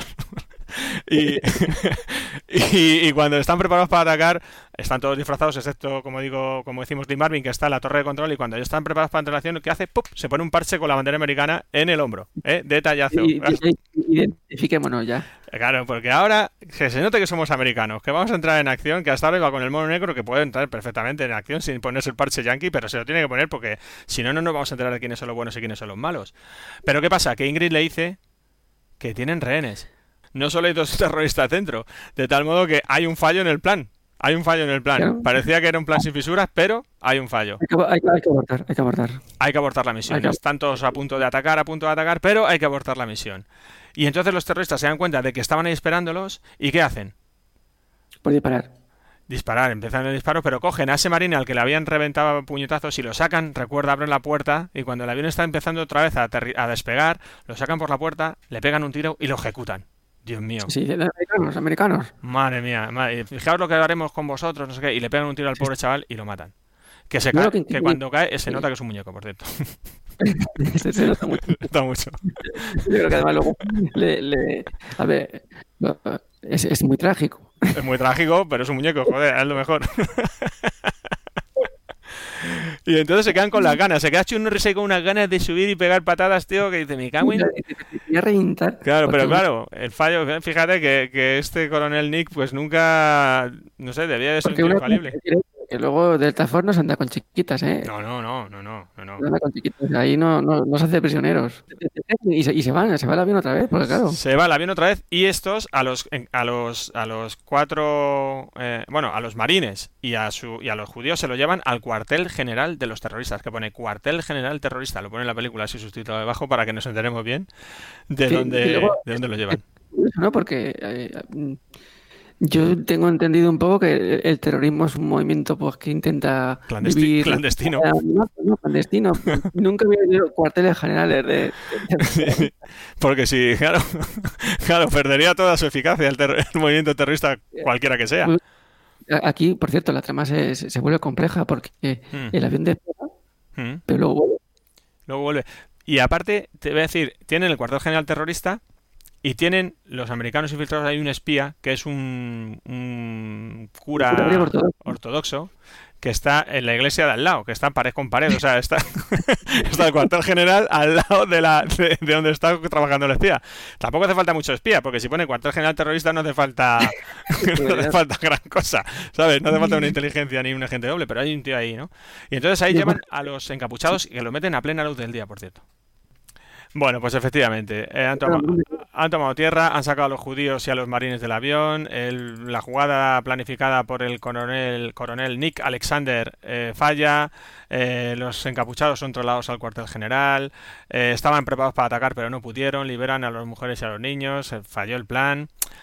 Y entonces, ¿qué hacen? Pues, bueno, van a empezar a eh, movilizarse la Delta Force para ir al cuartel general terrorista, que ya les ha dicho el espía, aunque ya digo, no hacía falta que hubiese un espía para saber dónde está el cuartel general, dónde están, para ir directamente allí a liberar a los que quedan, ¿verdad? Pero, pero antes de eso, eh, Delta Force va un poco a habituallarse a Israel. Sí, Y incluso entrenan. Tienen un, Sí. un avión para entrenar sí, y ha- hacen el simulacro de entro y mato a tres. sí, sí, sí. Y, y cuando entran dicen, somos americanos, quietos. Cuando hacen, cuando hacen el simulacro en su propio entrenamiento, cuando entran, dicen, somos americanos, quietos. A ver, espera. Sí, sí. Y cuando están haciendo el entrenamiento, eh, están haciendo eso, la maniobra de entrar y despejar el avión y tal, y entonces Lee Marvin lo está cronometrando y dice, genial, chavales, lo habéis hecho en, no sé, como dice, 20 segundos. 20 segundos, dice. Está muy, muy satisfecho. Y Chuck Norris dice, se puede hacer en 10. De acuerdo, lo repetiremos. Luego, debe ser algo común tener para entrenar eh, el fuselaje de un avión. Eh. Ahí interviene la- la- la- la- el servicio de inteligencia de Israel. Sí. Ah, mm, claro, le dice a Lee Marvin, bueno, pues siento no ir en esta misión. Mm. Dice, no, ya ha sido tres veces. Sí, sí, sí. No, no te preocupes. Y, a- Ahora nos toca. y aparte, aparte, las maniobras de asalto al avión que luego al final no van a servir para nada, porque el resto de la película no se va a desarrollar eh, con un asalto de un avión, pero bueno, ahí está metido ese, ese momentito. Entonces, bueno, al final, los, eh, ya digo, lo que hemos dicho, el avión despega, vuelve, el resto de los rehenes, que ya son el resto de, pues, de los hombres de ahí de- del avión, habían sacado a la mujer y a los niños, pues el resto de hombres, excepto los, habiendo quitado a los israelíes y a los marines, los encapuchan y lo llevan también al cuartel general terrorista, y hay un momento que me encanta que es el momento rueda de prensa, tío. ¿Te acuerdas la rueda de prensa que da el piloto desde el avión? sí, sí, es imposible verse tan lejos. El piloto está, eh, baja la ventanilla de la cabina Sí. y abajo. Y, por cierto, Está la prensa Eh, debajo ahí, detrás de unas vallas, ¿no? Y entonces sí, está- se, se van a colar. están todos preguntando, ¿cómo están dentro? ¿Qué tal? Y, y, no, estamos bien de momento. Entonces dices, Dios mío, ¿pero esto qué es? O sea, una rueda de prensa en un aeropuerto y, y está el piloto hablando por la, por la- con la ventanilla bajada. Que por cierto, Delta Force se infiltra de nuevo en Beirut de dos formas. Eh, Norris, junto con su compañero, que fue el que salvó en esa primera misión de Delta Force, Pete. como agentes de prensa canadienses, Sí, sí. ¿Qué, qué dices? ¿Para qué entran disfrazados? ¿Y por qué canadienses? Sí, sí. Además, le- a- al amigo le, le pita el detector de metales por un cinturón que yo me dice, y ese cinturón me lo has regalado tú. Sí, sí, sí. No, pues, sí. ¿por qué? Eh, no entiendo el diálogo. No, bueno, eh, es, así. Yo tampoco entendí por qué entran, por qué no entran con el resto de- del equipo de, de los Delta Force. Entonces entran eso. Entonces ellos entran, Entran porque han quedado con el cura ortodoxo griego, el espía. Un espía de confianza del gobierno de Israel, entonces para que sea como va, porque lleva unas flores a una tumba. Sí, sí, sí, sí, sí. Y están, efectivamente, es un, es, eh, por cierto, es un, eh, ¿cómo se dice? Cementerio que está también al lado del cuartel general terrorista. Entonces Sí, claro. entran disfrazados de periodistas, pero Chuck Norris saca unos primáticos y se pone a mirar desde, desde, el, desde, la- desde el cementerio a las instalaciones de los malos. De hecho, le dice el cura, eh, no mires, pero a la derecha... Entonces, bueno, pues efectivamente, entran de incógnito en el país y ahí va a ser cuando están haciendo este pequeño, no sé, como espionaje, pues que de repente como que les, les, les descubren y empieza una persecución. Con la música de Alan Silvestri, que es lo que habíamos dicho antes. De repente persecución. Eh, al cura ortodoxo griego lo descubren porque Abdul empieza a sospechar. Ese cura que hay ahí Sí, no me gusta. Y, y le coge y le tira por la ventana. Porque efectivamente. Abdul, Abdul es un tío chungo. Es un malo malo, es un malo malo. Entonces, eh, claro, está- le estaban esperando la furgoneta, pues Chuck Norris, y dijeron, vámonos de aquí, y ahora eh, pues es la persecución. Efectivamente, y empieza una persecución con la musiquita de Alan- de Alan Silvestri. En la persecución es muy de equipo A, por cierto, muchos tiros, mm, pocas bajas, coches volcando así, dando la vuelta en el aire, y muchos carteles, muchos postes de, de Khomeini por todas las calles, de que me hace mucha gracia la cantidad de carteles de Khomeini que salen en esta persecución, y a partir de ahora en adelante hasta el final de la peli. Sí, que incluso lo dicen en un momento dicen, "Va- vamos a ver a la Ayatollah. Sí, sí, sí. En fin, pues eh, hacemos aquí una nueva pausita, que ya estamos encarando el final de la película, que va a ser cuando por fin actúe la Delta Force y entre en acción Chuck Norris, que hasta el momento lo hemos visto poco, y continuamos. Yo soy un actor muy de transmitir con la mirada, ¿no? Chuck Norris contento. Chuck Norris melancólico. Chuck Norris acaba de suspender el carnet de conducir el teórico. Chuck Norris sintonizando los canales de televisor. Chuck Norris merendando. Chuck Norris antes de aliviarse. Chuck Norris después de aliviarse. Chuck Norris el lunes. El martes. El miércoles. Jueves. Viernes. Sábado. Un poco más contento. Domingo. Lunes. Chuck Norris no respira, lo que pasa es que coge el aire, no le gusta y lo suelta. Chuck Norris contrasta el infinito dos veces. Chuck Norris solo parpadeó una vez en el 85. Chuck Norris gana el Correcta 4 con tres movimientos. Héroes hay muchos, pero el Chuck Norris solo hay uno. Mola Chuck Norris, ¿eh? Vienen a salvarnos. Pronto volveréis a casa, muchachos. Siempre alerta. Y llegamos al final de la película, encaramos la recta de meta, eh, que bueno, después de esta persecución ya eh, ha llegado el momento de que la fuerza de élite Delta Force entre en acción, por fin. Y por fin, y hay, hay un desembarco. Hay un desembarco nocturno porque eh, el espía les había dicho cómo entrar al cuartel general de los malos a través de unas tuberías que llegan desde el cuartel general al mar y que se ven perfectamente porque están por encima de la playa. O sea que tampoco hace falta, no hace falta ningún espía para eso.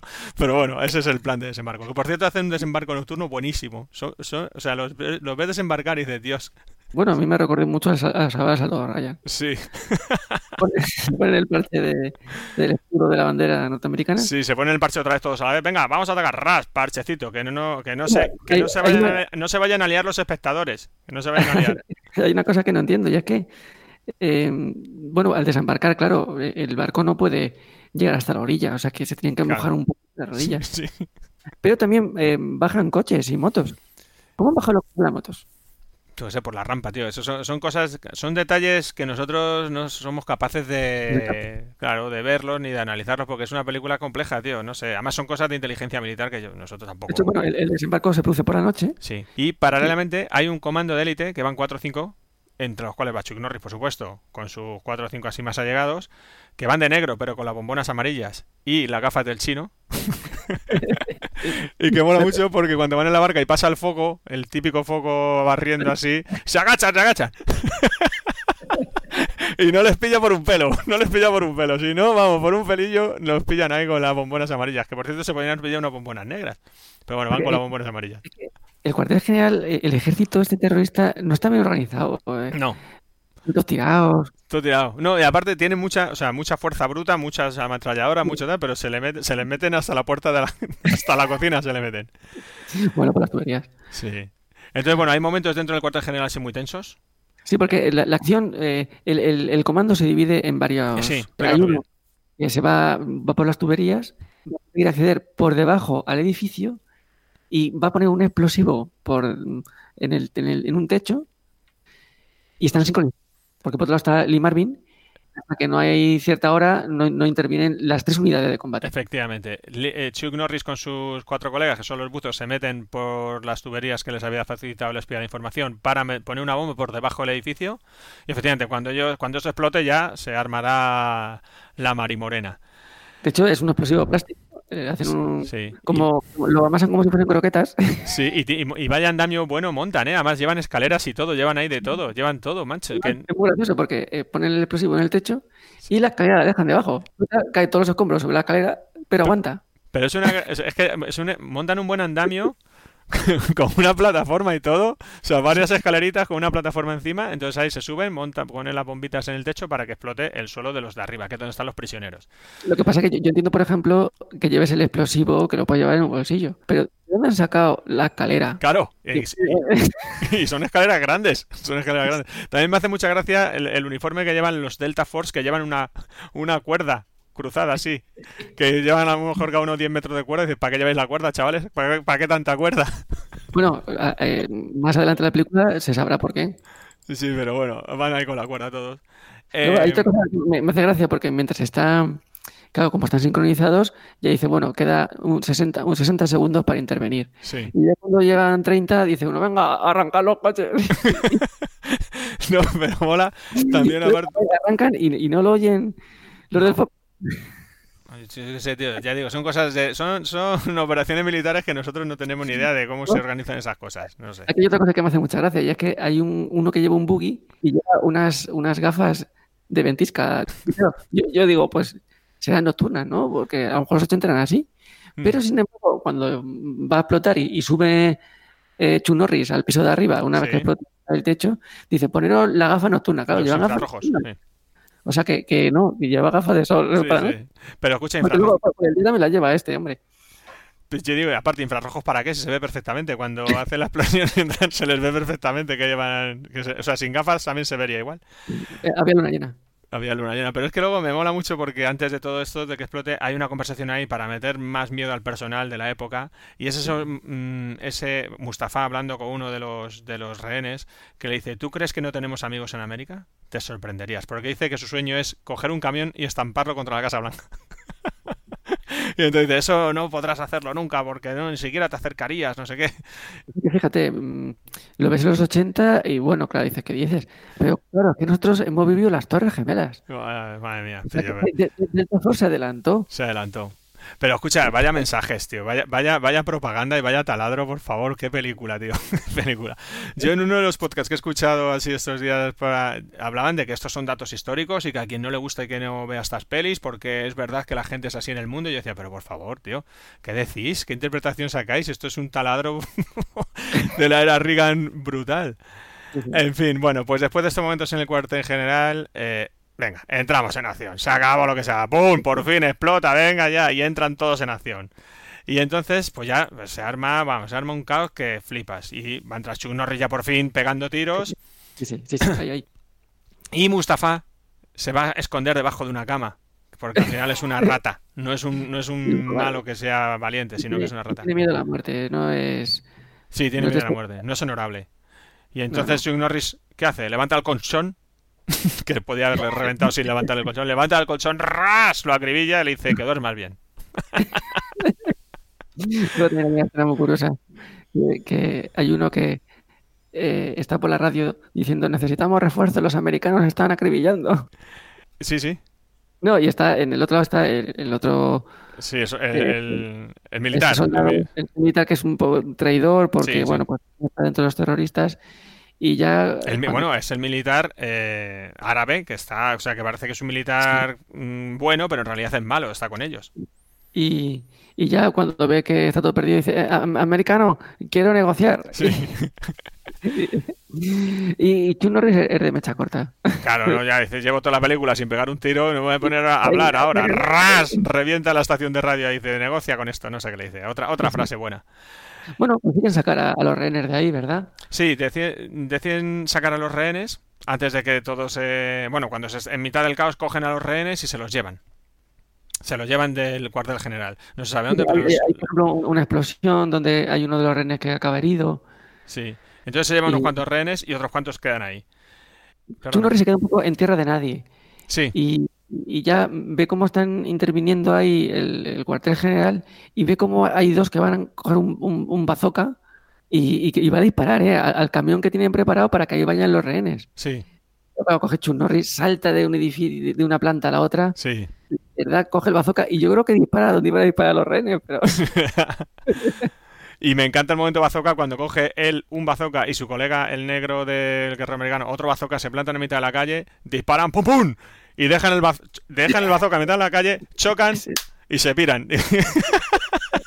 y dejan el bazooka los dos ahí en mitad de la calle, un bazooka, otro bazooka plantadito de pie, y se, y se marchan. Eh. Esto es G.I. Joe total. G.I. Joe total. Todo, vamos. Y entonces, eh, iba a decir que en el cuartel general, como han quedado unos cuantos terroristas, eh, empiezan a decir, ¿dónde habéis llevado a los rehenes? Y nadie habla, claro. ¿Alguno, eh, Sí, ¿alguno sí. habla mi idioma? No, ninguno, no sé. ¿Quién es el jefe? Y, hay, y unos cuantos señalan ese. y dice, joder, cabrones. Y entonces le cogen ahí y le dice, es su compañero, el compañero de Chuck Norris, Pete, el que había entrado eh, disfrazado como periodista. Le coge, o sea, sí, como periodista canadiense, le coge y dice, abra la boca. O sea, no le entiende, supone que no entiende. y el otro abre la boca y le mete la pistola en la boca, que se ve perfectamente la manga con la bandera americana, que es un plano que tú te enteres bien que al final, si eres enemigo de Estados Unidos, vas a acabar como ese. Te van a meter Sí, una sí. pistola en la boca y un hombre que es el, el adalid de la libertad y del bien, te va a coger y te va a hacer cantar las 40. Sí, sí, porque su misión es proteger a esos del avión, a esos, a esos americanos que están disfrutando de su vida porque así se lo han ganado. Efectivamente. En fin, pues ya eh, estamos llegando al final, ya es todo muy trepidante, los mm, terroristas han conseguido llevarse a unos cuantos rehenes y entonces Chuck Norris ya dice, bueno, pues ya, ya me voy yo por mi cuenta, coge una moto, Eh, lo que pasa que, por decirlo claramente, a Chuck Norris se le inflan los cojones. claro, ya se infla los cojones. Es, una- que además la peli es larga, ¿eh? dura, más de, dura más de dos horas. no sé qué pasa aquí. Pasan muchas cosas. Pues Claro, claro, ya, pero que muy poco Chuck Norris, claro que se le hinchan los cojones. Yo creo que, claro, eh, se le tiene que haber echado antes. No sé cuánto, pero es que, no sé si recuerdas que en el ataque, en el, uno de los buques va su amigo, el periodista canadiense. Sí, Pete, se llama Claro, Pete. Pete, Pete- Pete recibe un tiro. Sí, le, le disparan. Y, y- Claro, que- y, queda herido ahí. Qué Y claro, ya- qué preocupante. todos y, ya dice Chuck Norris, no, no, me- da- dame la moto. Claro, dame la moto. que han herido a mi colega. Y además es una moto de alta tecnología porque tiene cohetes. tiene cohetes delanteros y traseros. Una- moto de, de los Delta Force, chaval. No, no es una moto cualquiera. Es una moto. Sí, sí, no. y nada, va, va- va a por Abdul. Y va por Abdul. Porque ya le han dicho dónde se llevan a los rehenes, no sé qué, entonces coge la moto, se va ahí, ahí a lo alto de la montaña y en un contraluz ahí que se ve un primer plano de Chuck Norris que ocupa Sí, toda la pantalla, sus ojos de, Sí, sí. de mala hostia, de ven, ven aquí que te voy a reventar. Y sí, Y, y entonces efectivamente sale al encuentro del convoy. es, es muy gracioso cuando tira los cohetes porque lo maneja todo con el manillar de la moto. Sí, Entonces gira, eh, sube o baja el, el cohete sí. y luego y como una cara de te disparo el cohete. Sí, ¡Ay! bueno, pues con la moto les espera. Entonces, cuando está ahí con la moto esperándolos en lo alto del cerro, llega los, ese convoy que van varios vehículos con unos cuantos prisioneros y tal, y, y está Chuck Norris ahí esperándolos, ¿no? Entonces ya se mete en acción. Y hay una escena que es muy... eh, bueno, se, se divide el convoy, otra vez un lío, y entonces hay una escena en la cual es un calco de Indiana Jones, que se sube en el camión igual y hace la misma, la misma secuencia, muy parecida. Pero es que antes de eso, cuando está en la moto, Sí, va todo el convoy y el que va conduciendo el primero la caravana, que va con Abdul, curiosamente. sí. Mm, Para el coche y dice, no, no, no podemos seguir. Sí, sí, no podemos seguir. Hay un tío con una moto. Somos, somos 75 aquí, pero hay un tío con una moto. Claro, pero es que es Chuck Norris. Cuidado. Era listo, era listo. Entonces, bueno, pasó, sí, sí. Murió. Efectivamente. Entonces eso, se- se- se- mm, Abdul se va, se va a escapar como una rata, se va a intentar escabullir en una casa, Chuck Norris se va a ir a por el camión donde están los prisioneros, va a haber esta secuencia de acción muy parecida a Indiana Jones, se Sí. mete, está pegándose de puñetazos, uno de los marines de que eran prisioneros del principio del avión por fin decide actuar y entonces va por encima del, del techo y cuando llega a la cabina dice, ¿puedo ayudar en algo? Ah, Lo dice así. Y dice, ¿puedo Sí. hacer algo? Y el otro se está pegando de dice, no, ¿qué te parece si puedes hacer algo? Le, le están ahogando y dice, sí, sí, co- co- conduce. Conduce, que ya me encargo yo de reventarle a este la cara. Y entonces al final ya queda liberado. Y entonces Chuck Norris, ¿qué hace? Ir a por Abdul. Va, va para tú, o sea, es ya el, el, el, el cenit de la película. El, El nada, duelo el, duelo al sol, el duelo al sol entre Abdul y el mayor.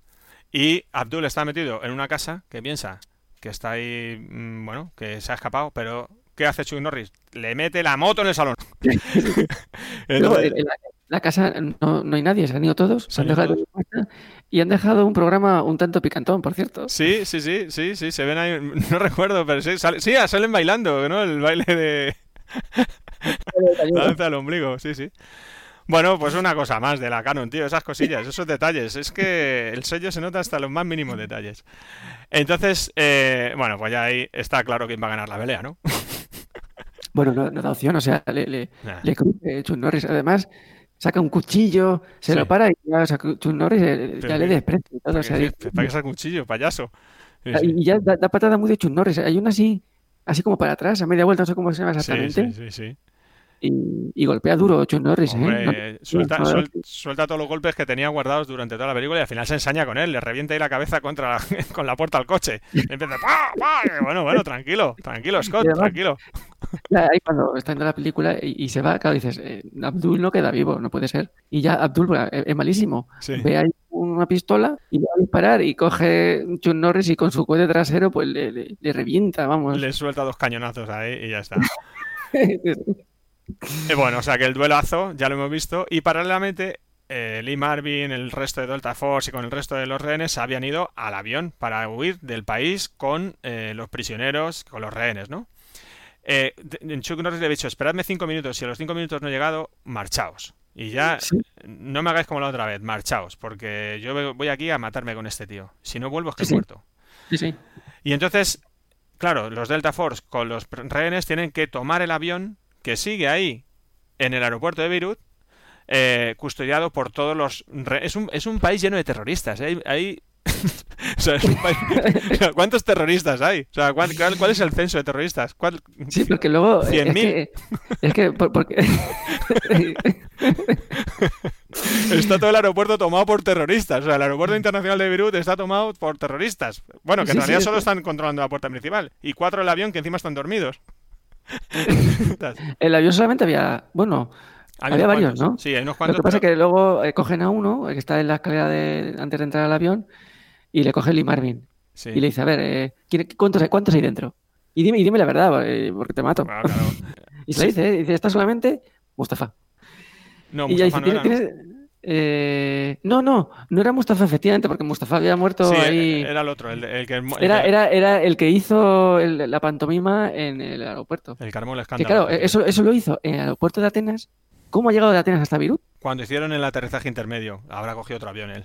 Recuerda, sí, que ahí, se sube con ellos. Em, Y pero- nada, le dice, bueno, eh, ¿cuántos hay y cuál es la contraseña secreta para entrar? Y era, baja de la montaña. Sí, sí. y abre, ¿qué pasa?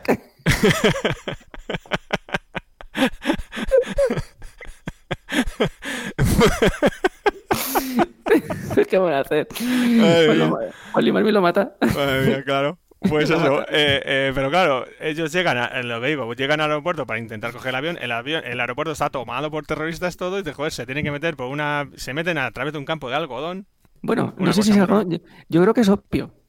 bueno, no sé, pero eh, bueno, parece algodón, y ellos van de negro, con lo cual el camuflaje es perfecto, porque el algodón u opio está en rama y se ven la- engaña. las bolitas blancas, y ellos van de negro, y A, a mí también me, parecía algodón. Digo, a ver si es que a lo mejor es opio y. No, yo y creo que- Quiere decir algo de drogas y del mundo terrorista. Puede no ser, sé. cuidado, ¿eh? con- Cuidado porque no, con la cara no se sabe. Claro, claro, claro, claro, claro. No. Entonces, bueno, al final, eso, se cargan a los cuatro pringados que están abajo vigilando el avión, que hay tres dormidos. Y dices, le coge, le pega otro bofetón, le dice la contraseña, le abren, sale, dime, dime, entran al avión. entran al avión, se suben y dice al piloto, arranca este cacharro.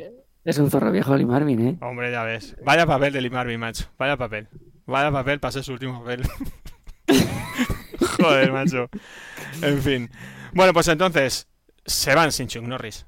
Porque Chuck Norris Sí, ha dicho se que cinco Chuck Norris. minutos y si no, pues que pues que no. Ya, lo, lo que pasa es que como hay millones de terroristas en el aeropuerto, en, oyen cuatro tiros y a- allá van, a por el avión. Y van todos a las pistas para interrumpir ahora ellos el despegue del avión. Es que incluso, a ver, que esto no lo he entendido yo muy bien. Yo no sé si habrá podcast más sesudos que el nuestro que Hmm, sepan algo de seguro. esto. O sea, más Pero el de, el de la torreta, que es el que primero que salió de no, no podéis aterrizar aquí. el, el de, ya, el de la torre de control. Ya dice, eh, eh, ¿dónde vais? No os podéis ir, pero bueno. Sí, no tiene está- permiso, está- no tiene permiso ¿es- para ¿Está también con Chava o, o qué? No, bueno, ya lo que pasa que ahí ya como la película entra en una dinámica de, de acción trepidante, son detalles que se te pueden escapar. O sea, Sí, hay, que estar ahí, hay que hay estar que- con los sí. nervios y sí, a, sí, ver, sí. Aparte de eso. a ver, a ver qué hubiese dicho tú. ¿Y qué peluquita tiene el controlador? Tiene una peluquita guapa. a ver que lleva tres días ahí trabajando. sí, sí, no ha descansado. Bueno, pues entonces cuando el avión está a punto de despegar, los, los malos se meten en la pista con todo su arsenal, rudimentario, pero arsenal. Y Sí, dos metralletas. eso es. ¿Y qué pasa? Pues que entra al aeropuerto Chuck Norris con su moto. Madre mía, madre mía. Entra, eh, salta la valla. Y hay una cosa que, que no tiene pudor, ¿eh? Lo mata por detrás. Sí, pero con la moto, con los cañonazos de la moto, que por cierto tiene. Habrá recargado, ¿no? O sea, la moto había soltado todo- todos los cañonazos en la secuencia. Porque, porque nada más que tiene dos misiles eh, delanteros. Entonces no, no tiene como depósito, ¿no? Los habrá cargado. Los habrá cargado en algún momento. Por cierto, la torre control, cuando vuelvas a verla, fíjate que cuando está este que decías tú, el de la peluca, diciendo no puedes despegar, hay un señor mayor detrás. Un señor mayor. ¿Y qué-? Nada. Que yo pensé, es un jubilado que está ahí mirando. Es un señor mayor, pero un abuelo, ¿eh? O sea, un señor mayor así. No hace nada, no hace nada el otro. No, no pueden el, el tío está ahí. Digo, este será era un asesor sobre terrorismo. Puede ser, pero no abre la boca, no dice nada. Entonces el, el jubilado que se ha ido ahí a la torre de control a, a echar la mañana. Bueno, a ver, eh, un extra. Te recuerdo que hemos trabajado de extra nosotros. Sí, sí, sí. Bueno, qué extras buenos salen en esta peli, tío. Vaya extras.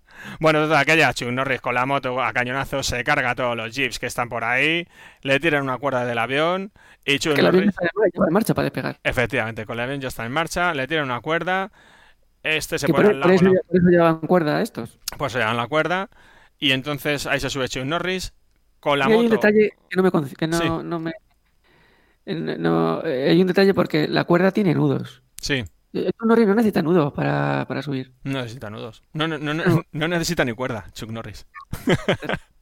Y además, ¿cómo lo hace? Porque Sí. intenta con la moto, no, no, no, no, no llega Sí. y se pone un caballito, Sí, sí, moto, se pone de pie con la moto. Y aparte que no se, no, no se nota casi el doble, no se nota que es un doble. Sí, sí. Parece Chuck Norris de verdad. Yo creo que es Chuck Norris de verdad. Bueno, se nota menos que el muñeco de... del avión. Pues al final sube Chuck Norris, el avión despega y hasta luego. Pero, ¿qué pasa? Bueno, pero ¿qué pasa? Que dice, bueno, hay cerveza para todos. No, efectivamente, dicen, venga, cerveza para todos, venga. Y sacan ahí 200 cajas de cerveza, se ponen todos a beber cerveza, a cantar, todos a cantar. Mira, para. ¿Y qué, qué cantan? Eh, no recuerdo. El himno nacional. Ah, cantan el himno de Estados Unidos. ¿Sí? Eso como... Ah, pues puede ser, sí, están cantando una canción de América, no sé. Pero ojo, cuando están en la celebración, Sí. en esta película, no, no, todo, no todo es felicidad.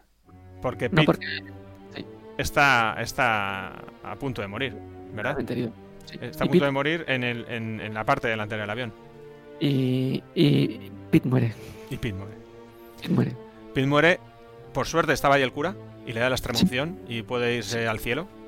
Por cierto, el, el doctor de Delta Force Sí. lleva cuerda cuando está en el quirófano. El doctor de Delta Force. Ah, como de- dentro de Delta Force hay uno que es médico, que es Sí. el que atiende, Sí. Ah, y lleva cuerda puesta. le atiende con la cuerda puesta. Claro, es que la cuerda muy útil. no me he fijado en eso. bueno, pues al final le da la extremunción. eh, y bueno, entre, entre, entre tanto todos están celebrando, pero Scott y Nick, los protagonistas, Sí. están tristes, han, mu- han muerto su amigo. Que es un héroe. Mm. De hecho, pues la Delta Force ya ha acabado la fiesta. Acaba la fiesta, pero el avión va a terminar aterrizando, sí. Bueno, una fiesta total. Una eh, fiesta total, con banda de música. aterrizan en Israel. Aterrizan en Israel, porque son amigos de Estados Unidos, claro. Y, Y ahí están todos los familiares esperando, hay una fiesta enorme, bueno, y bueno, de hecho, estos, estos matrimonios de los que hablamos de la historia de amor, pues se ponen a bailar en plena pista. claro, Y todos los civiles sí. pueden volver a bailar. Porque se ha restaurado ya la libertad y, y el orden y, y la justicia mundial y globalista. Menos mal. Y por cierto, estaban, bueno, todos bailando, ya digo, un júbilo ahí enorme. Y los Delta Force salen en Por la puerta de formación, atrás. por la puerta de atrás, en formación, llevando al compañero caído. Y Sí. con un gesto compungido, porque es muy difícil Sí. ser la policía del mundo, tío. Sí, porque mientras, para que unos estén bailando, hay otros que tienen que asistir a la muerte de un compañero. Efectivamente. Se retiran en un discreto segundo plano. Total, Y total. bueno, es el precio de ser un héroe. Es el Es el precio de ser un héroe. Es el precio de- de la del mundo. Pero luego se hace justicia con ellos y cuando ven que se montan en el avión, le- le- hay una ovación cerrada Mm. hacia, hacia estos héroes de- del mundo. Ujú. Reconociendo su labor, que bueno, es una, es una labor que, que apenas se ve porque es un cuerpo élite, que, pero, pero la gente sabe que están ahí, tío. Están ahí. Y gracias a la pegatina que se ponen en las mangas. Efectivamente. Y bueno, Y- así termina, tío. Argentina, pues eh, ya se sube al avión. ¿Mm? eh, y bueno, pues se funde un abrazo, ¿no? Lee Marvin y Chuck Norris. Sí, se funde un bueno, pues, abrazo. No, se- bajo- well done, no sé. Se- bueno, se despiden Sí, afectuosamente Sí. porque es una relación que, claro, es de amistad profunda. Sí, sí, sí. En fin, qué, qué, qué peliculón, ¿eh? Que, que es que voy a verla otra vez ahora. Madre Yo, mía. de verdad, invito a que vean Delta Force. Madre Y- mía, sí, yo creo que hemos hecho un poco de spoiler a lo mejor, ¿eh? No, yo, yo mm, vería un poquito fragmentos y escucharía el fragmento del podcast. Sí, sí, sí. Pues nada, eh, no sé si quieres eh, decir alguna cosilla que te haya quedado por ahí, eh, pero bueno, vamos, eh, nos, han quedado miles de cosillas y, Miles de cosas. y, y de cosillas que pasan en, en todas las escenas que es que, bueno, pues es puro Delta Force. puro Delta Force. Y no sé, aparte, esa reflexión de Lee Marvin, jolín, esos papeles, ¿no? Del hombre que mató a Liberty Balance, esas peliculones que ha hecho este hombre, pues que se retire con Delta Force es un broche de oro para su carrera, tío. Sí, bueno, dijo, mantengo el nivel, tengo un reparto a mi altura, Sí, yo tengo un Oscar, mis compañeros también. sí, sí, sí, sí. Norris, pues, aguanta el primer plano. Sí, sí, sí. En fin, Norris, por nunca se afeitó Chuck Norris, ¿no? perdón. Nunca se afeitó Chuck Norris, siempre iba con barba. No, al principio no. Mira, por ejemplo, la primera pelea, El Furor del Dragón, que la pelea esa contra. Su primera aparición, la pelea contra. contra. joder. eh, Bruce Bruce Lee. Contra Bruce Lee. Sale sin barba, que tiene pelo por todo el, por todo el pecho y por toda la espalda. Claro, es, eh, es un osito. Pero no tiene barba, y no tiene barba. Es que, que es que defiende el país. Efectivamente. Bueno, pues nada. Ha quedado bien, ¿no? No sé si quieres decir algo más y si no, por hoy creo que lo dejamos. Nada, que, que- disfruten de Delta Force. Sí, disfrutad de Delta Force y volveremos. Eh, nos reuniremos en otro momento para comentar alguna peli. Ya veremos si las españolas estas que tenemos pendientes o alguna otra que se nos ocurra. Tenemos dos frentes abiertos en estos baúles fresquitos. Efectivamente. Yo pues, podemos continuar también un tema un poco por canon, ¿eh? Porque hay Sí, sí. un, hay un Un Duralcon, por ejemplo, lo pide a gritos, por ejemplo. sí. y bueno, acabamos de hacer Delta Force, pero la, la, la mismísima invasión USA, recuerda también de Chuck Norris, eh, pecata minuta. Pues. Ya, veremos, ya veremos. Próximamente en las plataformas de podcast. Muy bien, pues nada, no, pues un placer como siempre. Muchas gracias a todos por escucharnos. Esperamos que os haya gustado y nos vemos. Del, del verano y del calorcito. Muy bien, gracias a todos. Adiós. Adiós.